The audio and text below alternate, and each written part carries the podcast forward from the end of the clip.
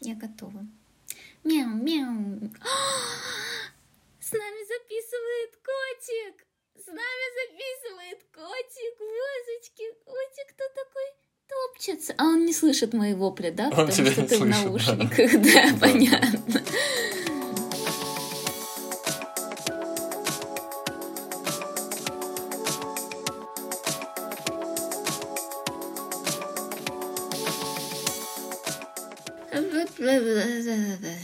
Здрасте, мордасти, подкаст «Зеленый таракан», аудиомост, э, Лондон, Купчино на связи. Да, здесь Арсен, э, и я отвечаю за Купчино, Алена отвечает за Лондон. Лондон, алло, алло, Лондон, как слышно, алло. Прием, прием, я на связи. Лондон, это звучит так пафосно на самом деле. Ну, знаешь, а Купчино это столица мира для тех, кто в курсе. Так что я еще не знаю, что звучит пафоснее. Если не знать, что в какой вообще коморке я здесь сейчас сижу, в каких условиях, и насколько все странно и непонятно, то так звучит Лондон. А так я чувствую себя Гарри Поттером, которого заперли в чулане под лестницей. И, И мимо не- тебя бегают э, крысы или белки.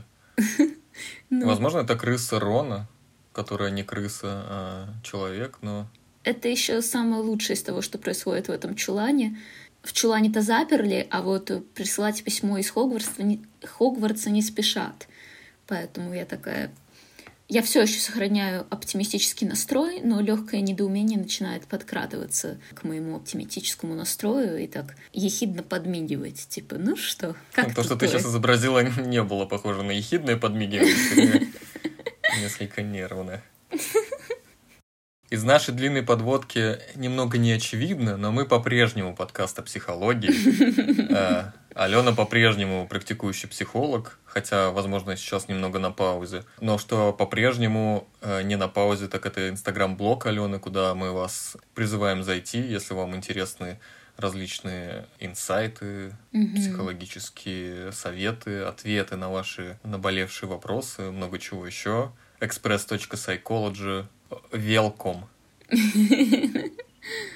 Я вот э, смотрю иногда э, твой инстаграм-блог, так получается. Периодически поглядываю в ответы, в вопросы, которые люди тебе задают, и как будто бы тема созависимости такая животрепещущая. Как будто бы одна из э, наиболее часто встречающихся у тебя в блоге. При этом мне вообще не очевидно, о чем идет речь всегда. Поэтому давай начнем с того, что определим, когда мы говорим о созависимости, что конкретно мы имеем в виду, что это за явление, что за термин, кто стоит у истоков. В общем, поехали. Поехали, хорошо. И ты начнем с того, что ты действительно прав, и это очень актуальный запрос. Само по себе созависимость — это как бы явление, это не какая-то болезнь, по крайней мере, неофициально. Это скорее патологическое состояние, хотя, на мой взгляд, по глубине проникновения этой проблемы в личность это можно сравнивать с расстройством личности, потому что это начинается с детства, это происходит из-за определенного типа воспитания, и это действительно очень похоже на зависимое расстройство личности. Есть э, две ипостаси созависимости. Созависимость — это как отношение с человеком, который имеет какую-то химическую зависимость или не химическую, но там игровую и так далее.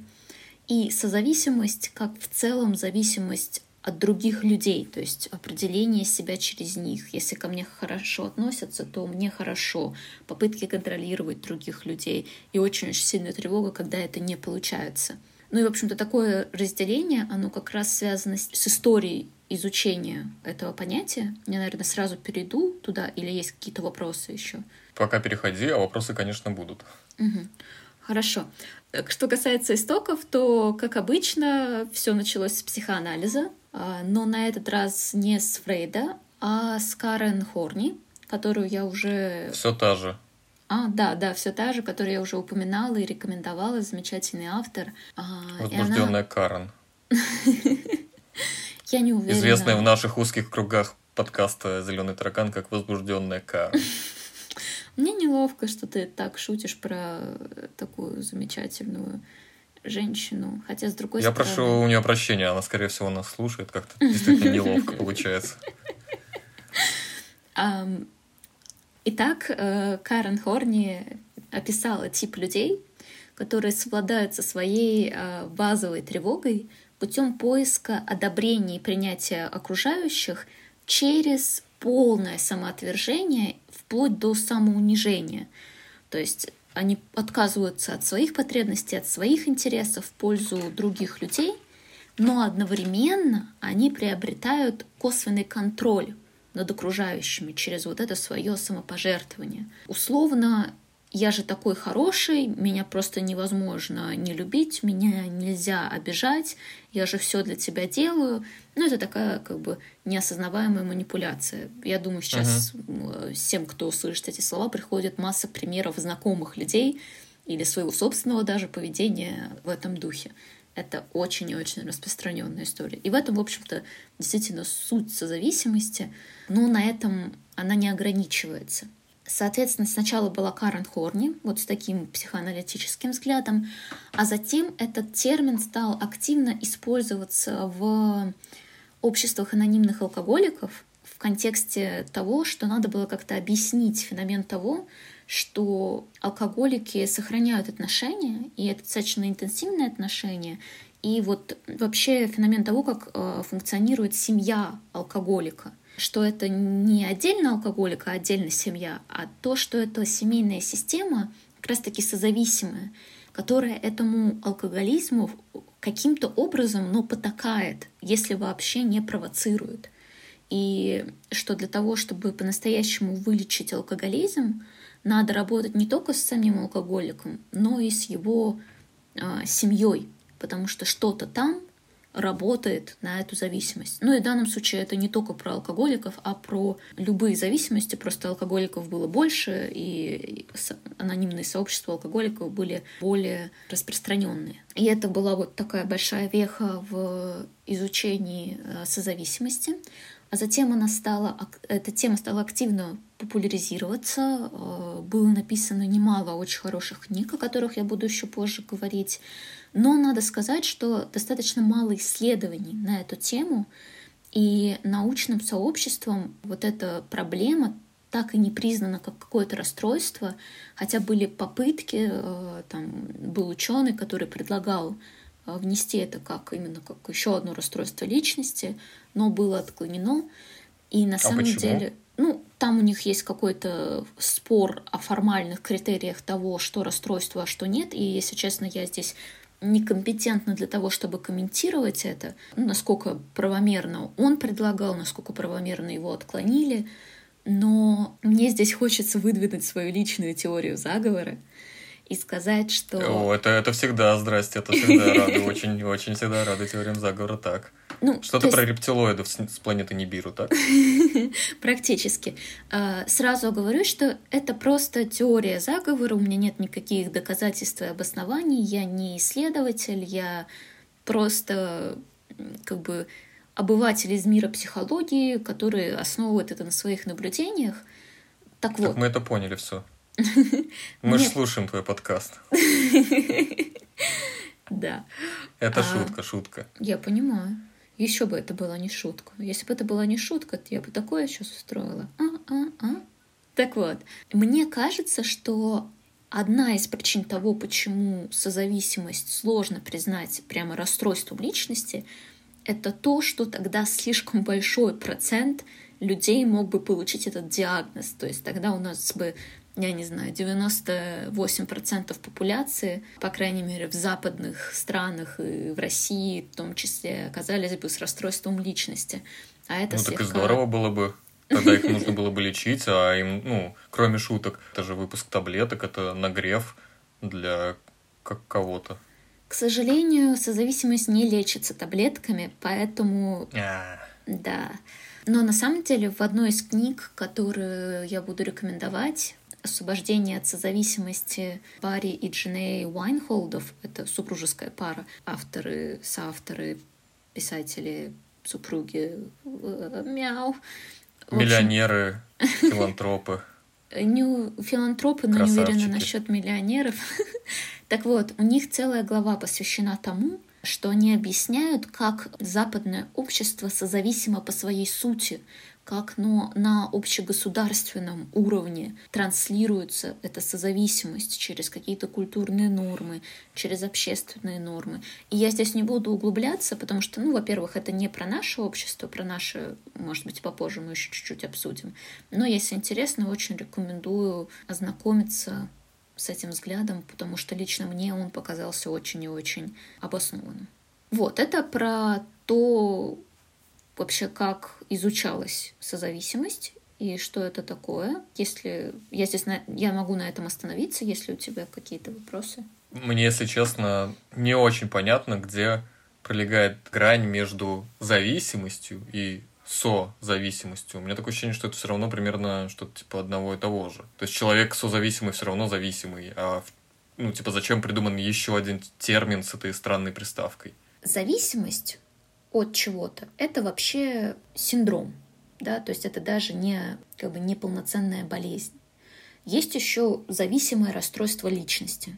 И это действительно похоже на созависимость. Но есть разница.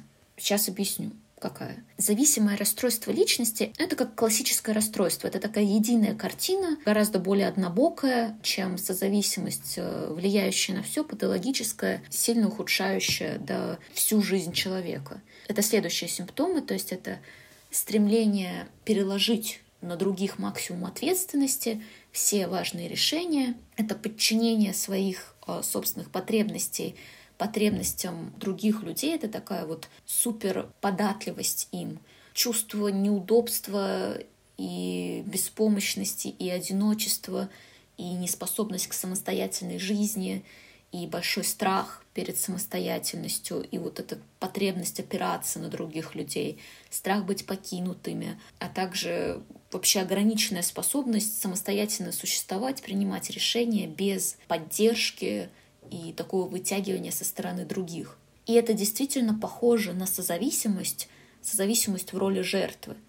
Но вот только созависимость, да, как вот это патологическое состояние, оно может быть гораздо более разным. То есть созависимость может проявляться в одних отношениях, но не проявляться в других. Там может, быть, может не быть э, дезадаптации. То есть в созависимых отношениях даже можно быть счастливым при определенных стечениях обстоятельств. Это будет немножко такое патологическое счастье, слегка иллюзорное, но человек может открыто говорить о том, что он счастлив. И самое важное, созависимость не ограничивается вот только ролью жертвы, которую я описала, когда описывала зависимое расстройство личности. А для зависимого расстройства личности это единственный вариант. В созависимости же главное — это сам процесс игры, вот эти взаимовлияния, некая болезненная система, переходящая от одного к человеку к другому, череда манипуляций в попытке получить контроль а, над чувствами другого человека, чтобы через них контролировать свои, вот как я описала эту схему. То есть есть пересечение между зависимым расстройством и вот этим состоянием, явлением созависимости — но они не накладываются друг на друга, они не идентичны. А, они похожи вот в одной этой кусочке в части про позицию жертвы и позицию зависимости от другого человека. Ты упомянула роль жертвы в предыдущей части своего спича про некоторую игру, и вот треугольник Карпмана, он какое отношение ко всему к этому имеет? Потому что такое ощущение, что это терминология, применимая вот э, к этому. Да, совершенно верно. Ты здесь э, правильно вспомнил треугольник Карпмана. Именно на него я и намекала. Это схема из транзактного анализа, предложенная, собственно, Карпманом. Про, транз... про транзактный анализ мы немного говорили в нашем подкасте про субличности. И это очень просто безумно распространенная схема, которая в очень многих отношениях проскальзывает, и это один из вариантов того, как могут выглядеть созависимые отношения, но как бы этим не ограничиваются. Там могут быть и другие варианты созависимости. А конкретно треугольник Карпана — это про то, что есть три роли — жертва, спасатель и преследователь или агрессор. И это стандартные роли. Жертва, она жертва, она беспомощна, ей нужно, чтобы ее кто-то спас, защитил от агрессора. Агрессор, он очень активен, экспансивен, он преследует какие-то свои интересы, он хочет заставить жертву что-то делать, что ему надо. И жертва ему подчиняется, пока не появляется спасатель, который на самом деле тоже жертвует собой своими интересами, чтобы сделать хорошо жертве, чтобы обезопасить ее, защитить ее, поддержать и так далее. И фишка этих трех ролей то, что люди могут очень легко меняться. Вот в одну секунду это был агрессор, а дальше это уже жертва, а потом он становится спасателем, а потом снова жертва. И вот это вот так происходит. Плюс еще люди э, могут вести себя, например, как жертвы, э, но воспринимать себя как спасателя. Или наоборот, вести, да, ощущать себя схема. жертвой, но вести себя как агрессор. Да, это очень сложная схема. Но очень многие сложные отношения в семье особенно, да, поскольку здесь нужно трое, три человека, они очень легко раскладываются на эту схему. А, ну и на самом деле не обязательно, что только три, это могут, может быть там стандартная пара жертвы и агрессора, которая периодически привлекает каких-то сторонних людей на роль спасателя и еще активно меняется своими ролями жертвы и агрессора, заставляя бедного спасателя а, выбирать между всем этим. Но и суть этих ролей, что они все, они все про манипуляцию. Это не искренность агрессии, это не искренность спасательства, это не искренность жертвенности. Это всегда про то, что я веду себя таким образом, потому что я хочу взамен получить какие-то нужные мне реакции на меня, какие-то нужные мне поведения от других людей, Э, какое-то привычное, комфортное для меня состояние. Но все это неосознаваемо, естественно. То есть это не так, что этот человек сидит, ага, я притворюсь жертвой, чтобы меня пожалели, а сам я, а со мной все в порядке и, там, и так далее. Это искреннее ощущение, но одновременно оно вот такое многослойное. То есть оно искреннее за счет неосознаваемости, а не за счет того, что это правда так для человека. Опять же, по твоему предыдущему спичу, ты сказала, что созависимые отношения все равно могут быть для одного из или для всех участников в той или иной мере счастливыми. Я думаю, что мы этого чуть позже коснемся, но вот что, о чем я еще подумал, что а бывает ли вообще ситуация, когда созависимость это в целом норма? Условно говоря, что когда мы говорим об обычной зависимости, мы можем сказать, что нормой является зависимость ребенка от матери, а вот есть ли какая-то ситуация, где созависимость является нормой? Норма в целом очень абстрактное и растяжимое понятие, но, как я уже сказала, на мой субъективный взгляд, это не норма. И это как раз-таки, вот как ты сказала, это норма только когда это до трех лет симбиоз мамы и ребенка, и они действительно, ребенок действительно зависим от мамы, и мама действительно настолько сильно включена в ребенка, что ну, вот там может эта система так работать. Но дальше это должно меняться. Их отношения должны перестраиваться. Ребенок должен отделяться а, для того, чтобы э, стать самостоятельным, независимым. Ну, в общем, привет наш э, подкаст про сепарацию. А в остальных случаях я не могу назвать это нормой. Но, как я сказала, это мое мнение. А когда мы говорим о созависимых отношениях, мы всегда имеем в виду именно романтические отношения, то есть это не могут быть отношения между коллегами, ну, опять же, между родителем и ребенком. Еще как могут, и на самом деле на абсолютно любые отношения распространяется вот этот вариант созависимости и на дружеские, и ну, чем ближе отношения, тем больше вероятность зависимости. Поэтому это в первую очередь отношения внутри семьи, романтические отношения и дружеские отношения. На работе все-таки чуть сложнее развить э, созависимые отношения, поскольку там есть э, ну, определенная степень формализации, определенные границы, которые зачастую как бы корпоративной этикой обозначаются, и там может быть сложно. Но при этом, если человек склонен к созависимости, это определенный тип мышления, это определенный тип чувствования, который будет распространяться вообще на всех людей, которых он встречает. То есть, например, вот эта история про то, что на меня как-то не так посмотрели, наверное, я чем-то человека обидел, расстроил, и мне из-за этого становится нехорошо, это классическая история созависимости. То есть это вообще посторонний человек, может не иметь никакого значения. Но мысль о том, что я вызвала какие-то негативные чувства у другого человека, ничем не подкрепленные, ни на чем не основанные, кроме как на выражении лица, которое я проинтерпретировала каким-то образом. Но это вызывает у меня тревогу.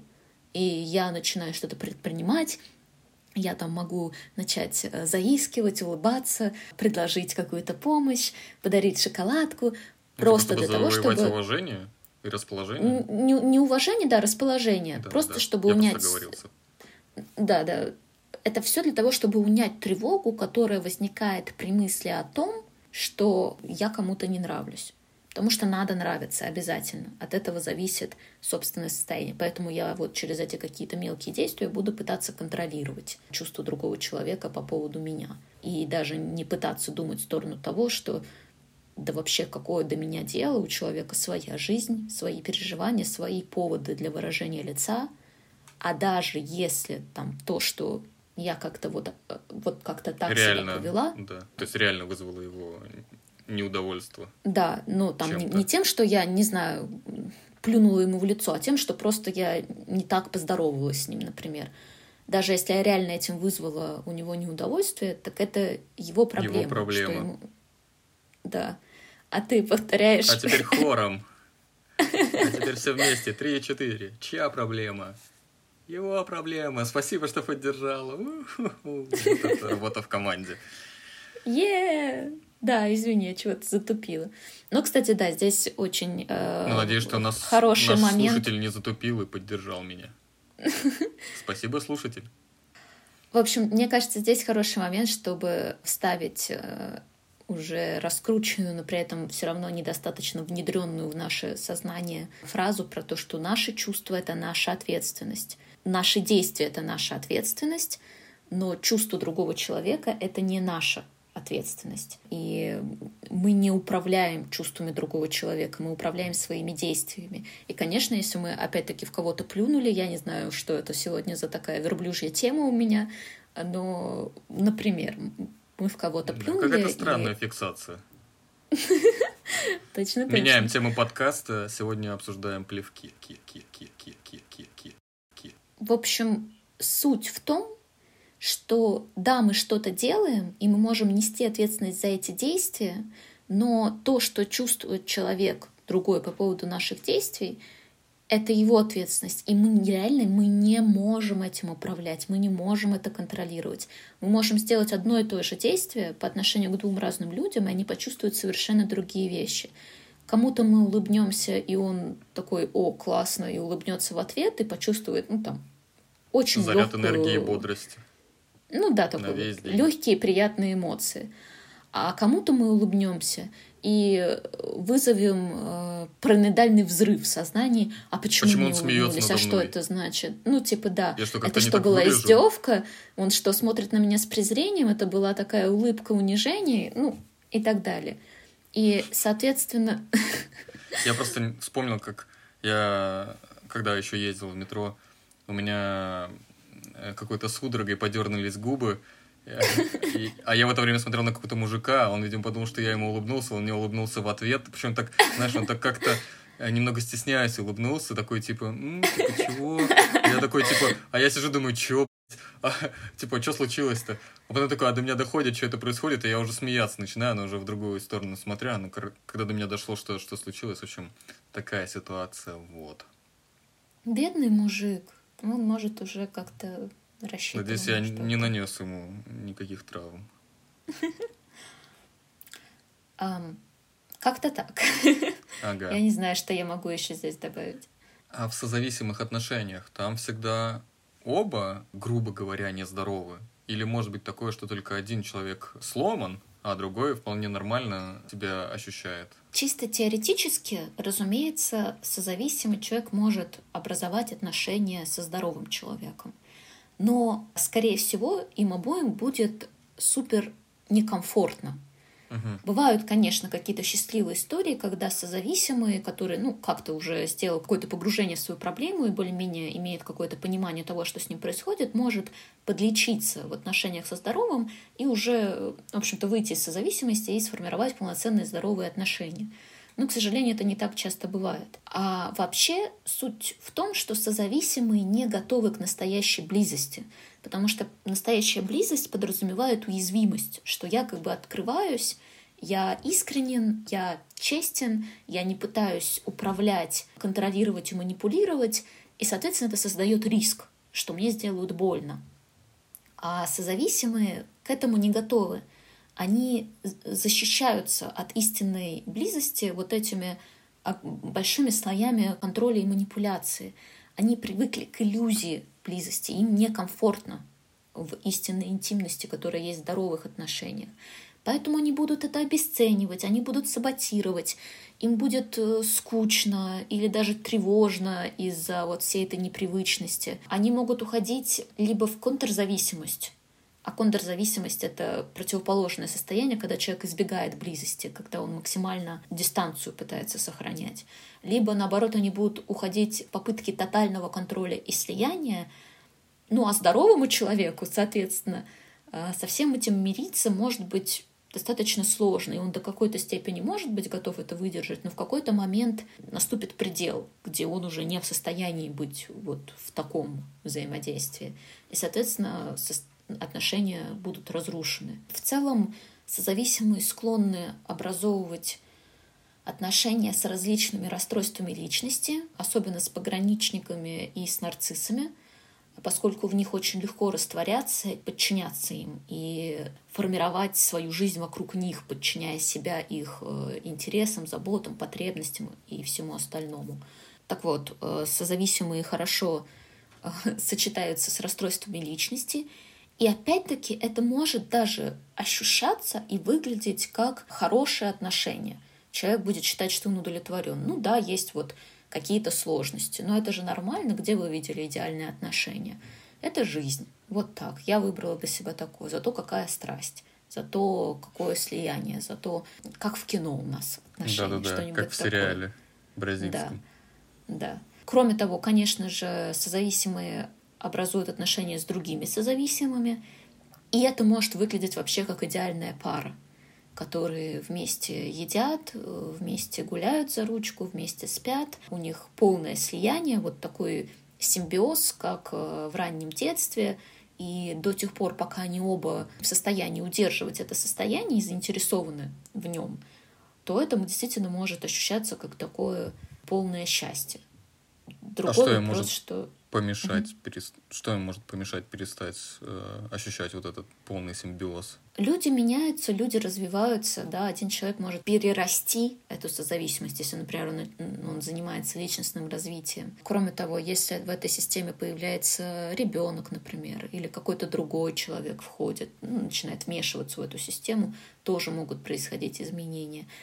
Просто какие-то э, жизненные события поскольку оно основано все вот на манипуляциях и контроле, оно достаточно хрупкое. Оно не основано, там не лежат в базе не два независимых человека, крепких в своих убеждениях, взглядах, ценностях и так далее, а две такие очень шаткие конструкции, которые одна опираются на другую. И, соответственно, там нету вот этой крепкой базы для отношений. Что-то может запустить у них какую-то противоположную динамику.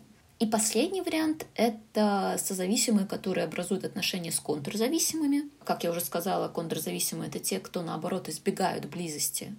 И в данной ситуации для созависимого это может быть таким способом перепроигрывать детскую травму, где, например, он получал достаточно близости, любви от родителя, и он вновь ищет человека, похожего на родителя, э, в надежде, что в этот раз похожая ситуация закончится иным способом, и он закроет вот эту свою травму, закроет эту дыру, что все-таки он может заставить другого человека любить себя, быть собой и как бы подчинить его себе и оставить его при себе. Спойлер, как правило, нет. Как правило, контрзависимые Блин. не сдают своих позиций, и либо остаются в отношениях, но сохраняют э, сильную дистанцию, которая мучает созависимого, либо просто уходят из отношений. Ну а если развивать тему созависимых и их детства, поиск э, одобрения своих родителей уже во взрослом возрасте и в других людях, а вот непосредственно в самих семьях в детстве у созависимых там что происходит? Как там обстоят дела? Есть несколько основных моментов. Во-первых, это незавершенная сепарация. Это когда не сформировались границы, сохраняется склонность к симбиозу. Плюс не сформирована внутренняя опора, а сформирована потребность выполнять чьи-то указания, опираться на чьи-то оценки и в целом э, воспринимать себя только в отражении, которое получаешь у других людей. Как-то очень странно сформулировала. Ну, то есть Но очень не красиво, я сам... очень поэтично. Меня определяет то, как меня отражают другие люди. Вот, наверное, вот Мгм. это грамматически более правильно. А, кроме того, если любовь была условна, помнишь, мы говорили не раз про безусловную любовь, Мгм. когда я тебя принимаю любым, даже если ты делаешь что-то плохое, я тебя все равно любу- люблю. А вот если ситуация противоположна и любовь условна, то ребенок научается слушать не свои потребности и чувства, а потребности и чувства взрослого, чтобы угодить ему, то есть быть таким, чтобы заслужить эту любовь. И это такой суперглубинный механизм, который очень сильно въедается, и с ним действительно сложно спорить, если ты с детства привык, что вот чтобы получить любовь, которая ребенку жизненно необходима, надо угадывать и контролировать да, чувства другого человека, то, конечно, это закрепляется. Плюс э, ребенок может научиться жертвенности и отказу от себя на примере родителя. Если родитель также себя ведет, то и нет здорового примера отношений, то вполне логично, что у ребенка не так много вариантов. Он просто не знает про альтернативы, и такая модель воспринимается как норма, что вот, вот так и никак по-другому. Ну и завершающий вариант это то, что ребенок неосознанно проигрывает те же игры, которые его в детстве а, вовлекали родители. И тут как раз про треугольник Кармана. Мгм. Если э, родители активно использовали все вот эти манипуляции, смены ролей и так далее, то опять-таки для ребенка это воспринимается как норма. Ну, то есть меняли роли во взаимодействии между собой, как взрослые, не с ним. Или Надо с ним тоже, понимать, или что- они детей тоже вовлекают в это. Конечно, дети, дети тоже в это активно вовлекаются. Ребенок это часть семейной системы, и он практически с самого рождения начинает выполнять ту функцию, ту роль, в которой нуждается семейная система. Например, он будет очень хорошим и послушным, если это то, что способствует отсутствию конфликтов у родителей. Или наоборот, он станет хулиганом и сорви головой, если Это борьба... будет консолидировать Да, родителей. да, совершенно верно. Или он будет часто болеть, если это единственное, что объединяет родителей. Или он будет их постоянно мирить, когда они ссорятся, ходить их спасать как раз-таки и так далее. И это все тоже про те же роли. Жертва, агрессор, спасатель. И, и, конечно, здесь добавляется вариация, может быть, вообще очень много вариантов. Но ребенок э, всегда с самого рождения втянут в игры родителей. И Поэтому он, в общем-то, и научается вот так взаимодействовать. И до определенного момента у него просто нет альтернатив. Потом можно, да, изучать психологию, работать над собой, развивать свою осознанность, понимать, чем ты занимаешься и зачем, и начинать делать осознанные выборы. Но вот до определенного этапа у ребенка реально нет выбора, потому что он просто не знает, что может, может быть по-другому. А есть какой-то вариант поведения, чтобы у ребенка не сформировалась вот эта созависимость, тяга к созависимости, не знаю, как, как это сказать. В первую очередь это иметь надежную связь с ребенком, давать ему пресловутую безусловную любовь, поддерживать его, кроме того, воспринимать ребенка таким, какой он есть, и не пытаться подстраивать его под свои видения, ожидания, требования и так далее. Позволять выражать свои чувства, признавать их и пробовать хотя бы их понимать.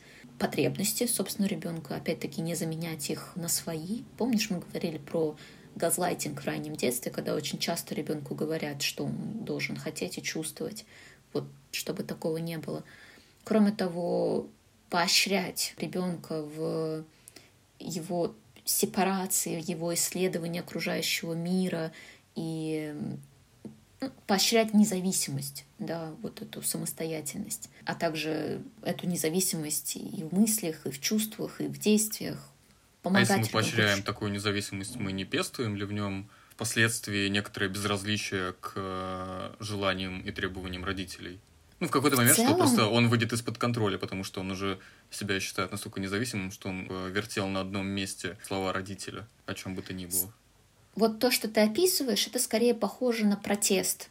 То есть, если совсем запрещать э, независимость, тогда ребенок может сказать, да, вот идите вы куда-то подальше, я знаю все лучше всех. А если это уважительное отношение к его мнению и ко всему остальному, то тогда у ребенка нет потребности в протесте. Он чувствует себя безопасно, что да, мое решение окончательное, мое мнение уважают, и тогда безопасно прислушаться к мнению умного и взрослого человека рядом.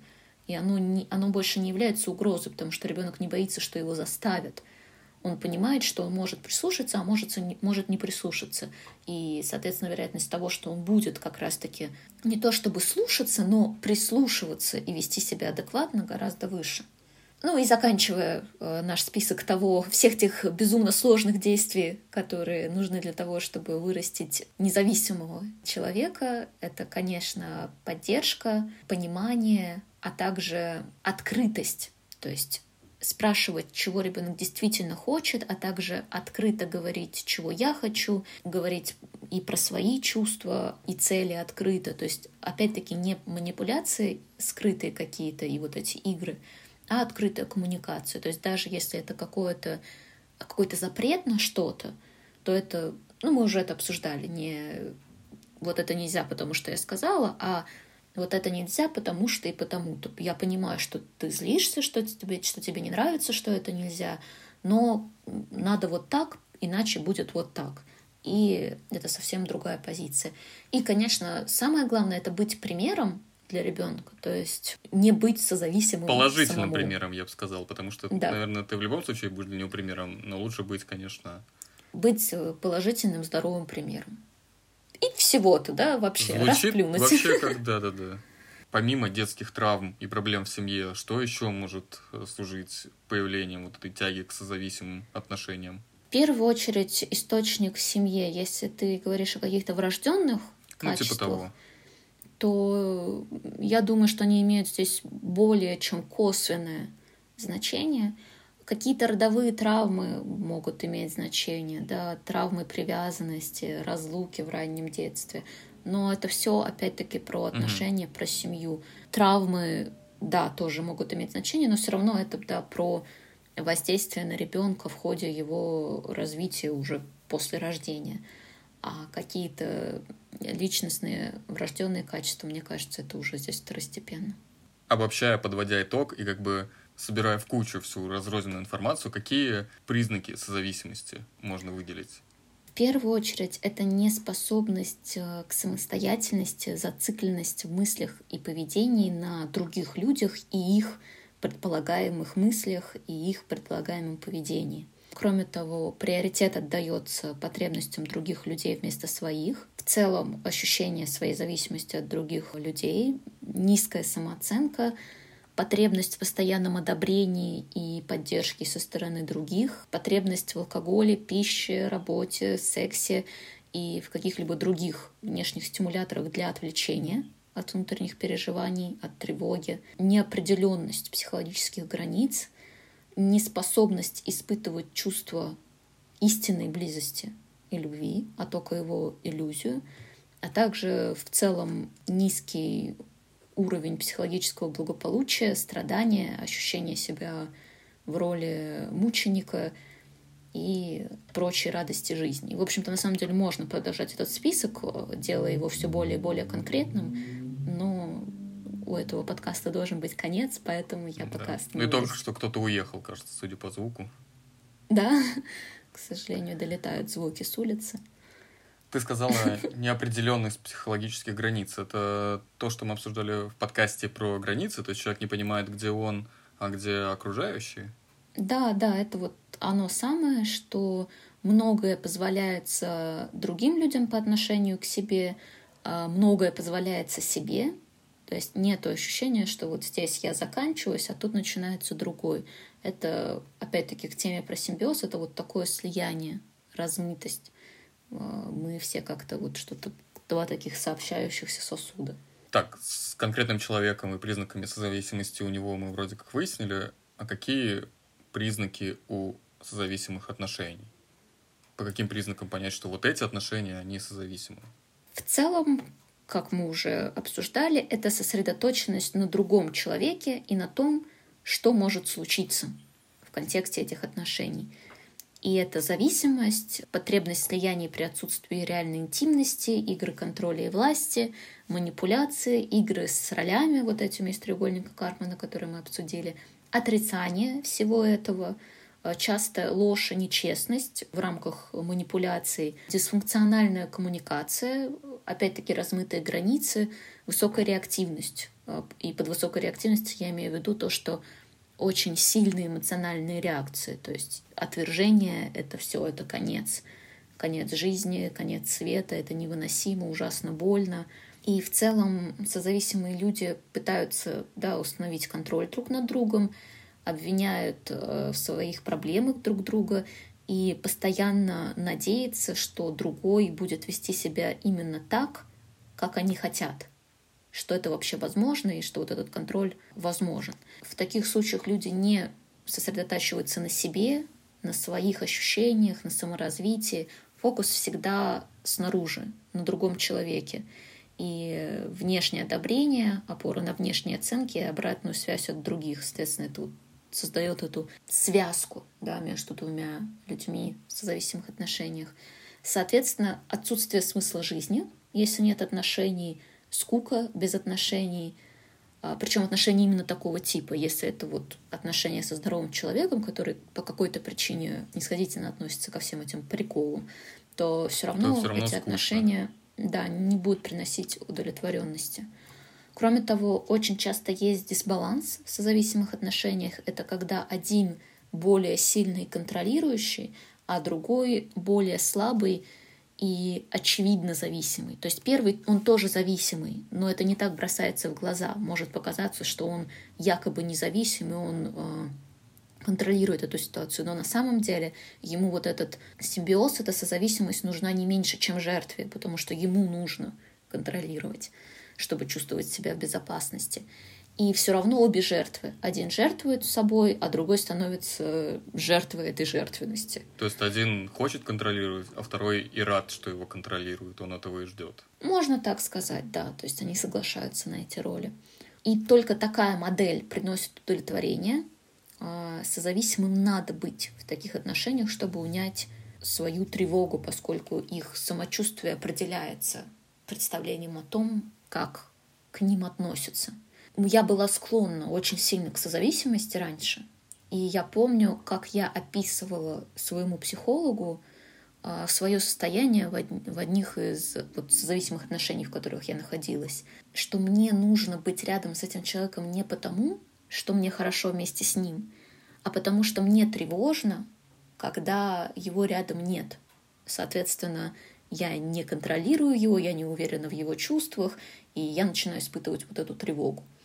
И мне кажется, эта фраза достаточно, ну, по крайней мере, на мой взгляд, емко описывает суть созависимости, когда смысл не в самих отношениях, а в том, э, от чего они защищают и какие состояния они дают. А сам созависимый, он понимает, в каком положении он находится, или он э, в жестком отрицании? Очень часто действительно присутствует даже не столько отрицание, сколько неосознанность потому что лучше всего все эти игры работают, когда они неосознаваемые. В общем-то, осознание всего этого — это первый и один из самых главных шагов на пути к исцелению. Но одновременно, конечно, может быть и отрицание. Когда вторичные выгоды сильнее, чем мотивация к изменению, человек может отрицать наличие зависимости, наличие какой-то проблемы и говорить, что все в порядке. Достаточно часто может быть позиция я понимаю, но ничего не могу сделать. Типа, да, проблема есть, но я не в состоянии ее решить, это невозможно. И это на самом деле просто про то, что человек остается в позиции жертвы и просто не до конца еще понимает, что он выбирает быть жертвой здесь, и что на самом деле он может изменить эту ситуацию. А вот вообще к чему приводит созависимость, если с ней ничего не делать? Созависимость, вот эта склонность да, к созависимости, это хорошая основа для образования зависимостей, химических и других.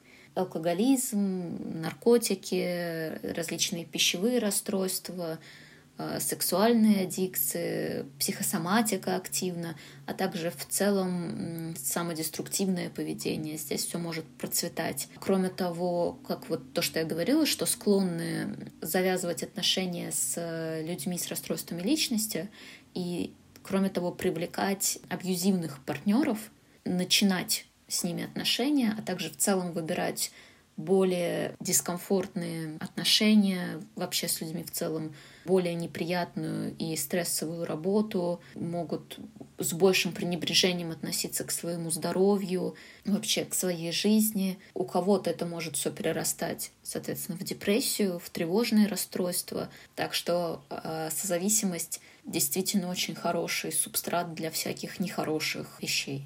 Ну и тогда наконец-то подходим к вопросу, а как выйти из зависимости? Что делать? Как, как вообще проходит лечение?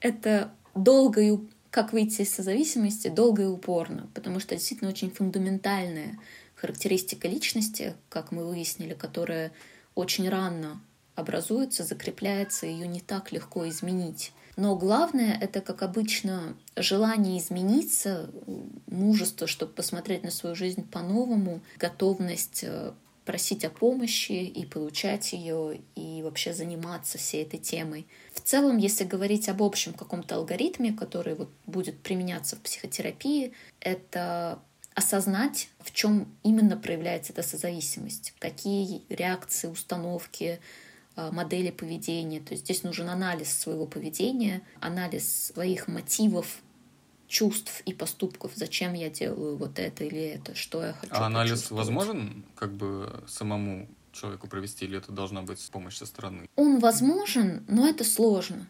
Кому-то это дается, кому-то не очень. Безусловно, со специалистом это проще. Но, тем не менее, это все равно реально без специалиста. У нас есть способность к рефлексии, ее можно развивать, и это, в общем-то, то, что здесь помогает. Да? Рефлексия, самоанализ и так далее. А затем, то есть первая стадия — это осознать, в чем вообще проявляется созависимость. Затем переходим к разбору причин, семейные сценарии, отношения с родителями, как было в детстве и так далее. Затем, как правило, работа с принятием вот этого несовершенства родителей, с тем, чтобы простить их. Это нужно для того, что очень важно принять несовершенство родителей, ведь тогда можно принять и свою двойственность, и свое несовершенство, и не то, что вот все бывает либо черное, либо белое. А, кстати, черно-белое мышление это тоже а, одно из вот сопутствующих а черно-белые явлений. Черно-белые сны. Соответственно, чтобы двигаться дальше, важно принять и простить родителей. И под прощением здесь опять-таки не подразумевается полное одобрение их действий, суперблизость с ними после этого и так далее. Нет, это просто понять, почему они так действовали, и снять вот эту мощную обиду за то, что было не так, как должно было бы быть, как хотелось, чтобы было. Затем постепенно начать э, менять свое поведение, устранять игр, э, Игоря? устранять. Игоря устранить? Было бы все так просто.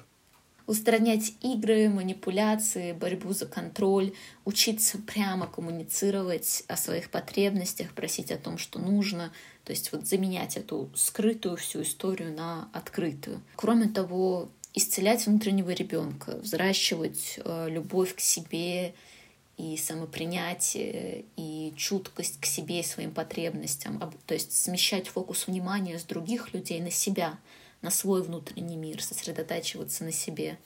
Затем, конечно же, работа с границами, вернуть, как мы уже обсудили, окружающим ответственность за их чувства и взять ответственность за свои чувства и в целом учиться различать, где я, а где другие люди.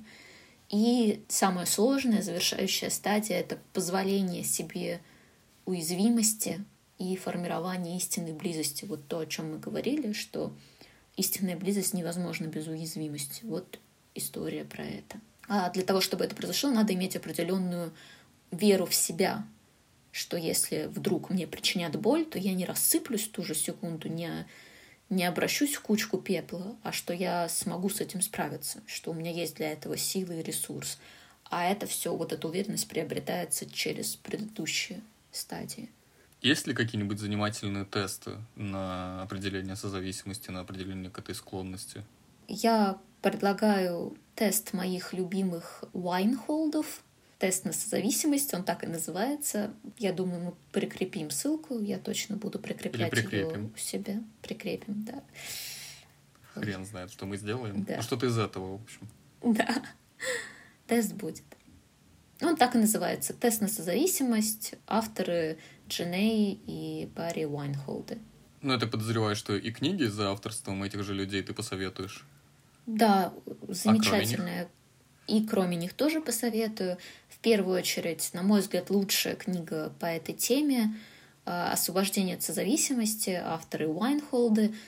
Очень практикоориентированная книга, то есть вот можно прямо ее читать, и там есть упражнения, и делать их, и очень сильно себе помогать, если искренне включаться в эти упражнения. Конечно, не мешает, когда еще параллельно идет работа со специалистом, и можно задавать какие-то дополнительные вопросы, потому что не всегда все может быть очевидно. Но все равно это очень мощный инструмент самопомощи. Кроме того, есть еще несколько замечательных книг. Это Робин Норвуд «Женщины, которые любят слишком сильно». Там, да, про женщин, но про созависимость тоже.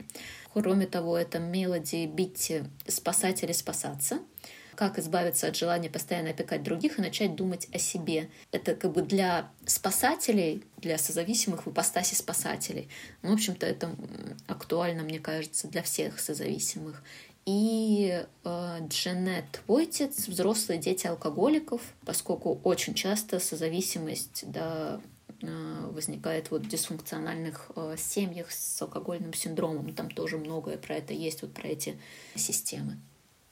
А то, что там среди авторов одни девушки, это просто совпадение? Или они в этих книгах больше из, из женской точки зрения как-то рассматривают этот, этот вопрос? Возможно, совпадение, но как будто бы есть ощущение, что созависимость чуть более свойственна женщинам, а мужчинам чуть более свойственна контрзависимость и расстройство личности.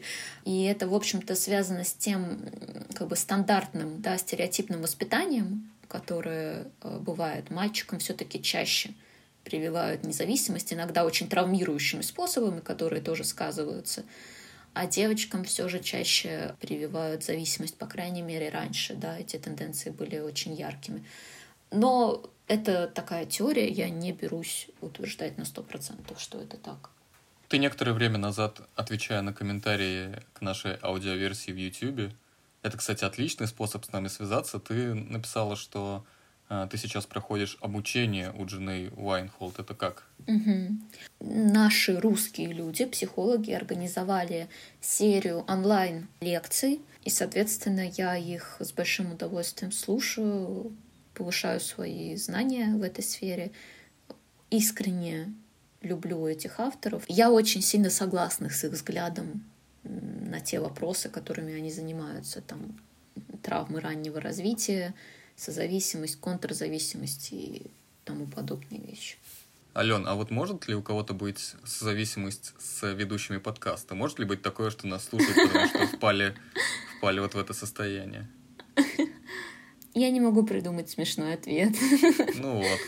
Ну, над... ну, короче, я... мы надеемся, что с вами все в порядке. А если с вами не все в порядке, то очень хотелось бы верить, что этот подкаст поможет вам на пути приведения себя в порядок. Да. Очень было бы здорово, если бы этот выпуск был для вас полезен. Ждем от вас обратной связи. Для этого можно использовать инстаграм-блог Алены, аудиоверсию на YouTube. Это, наверное, самый распространенный для комментирования площадки для комментирования нашего подкаста площадки. В целом там, конечно, их могут быть всякое множество. В общем, да, спасибо за внимание.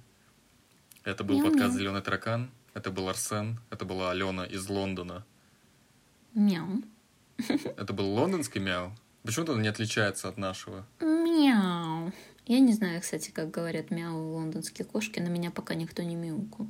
Мяу. Может, Остановимся пока на этом варианте. Такое мяу, но без кокни, без вот этого акцента их придурочного. В общем, всем покедова. God save the queen. Yeah.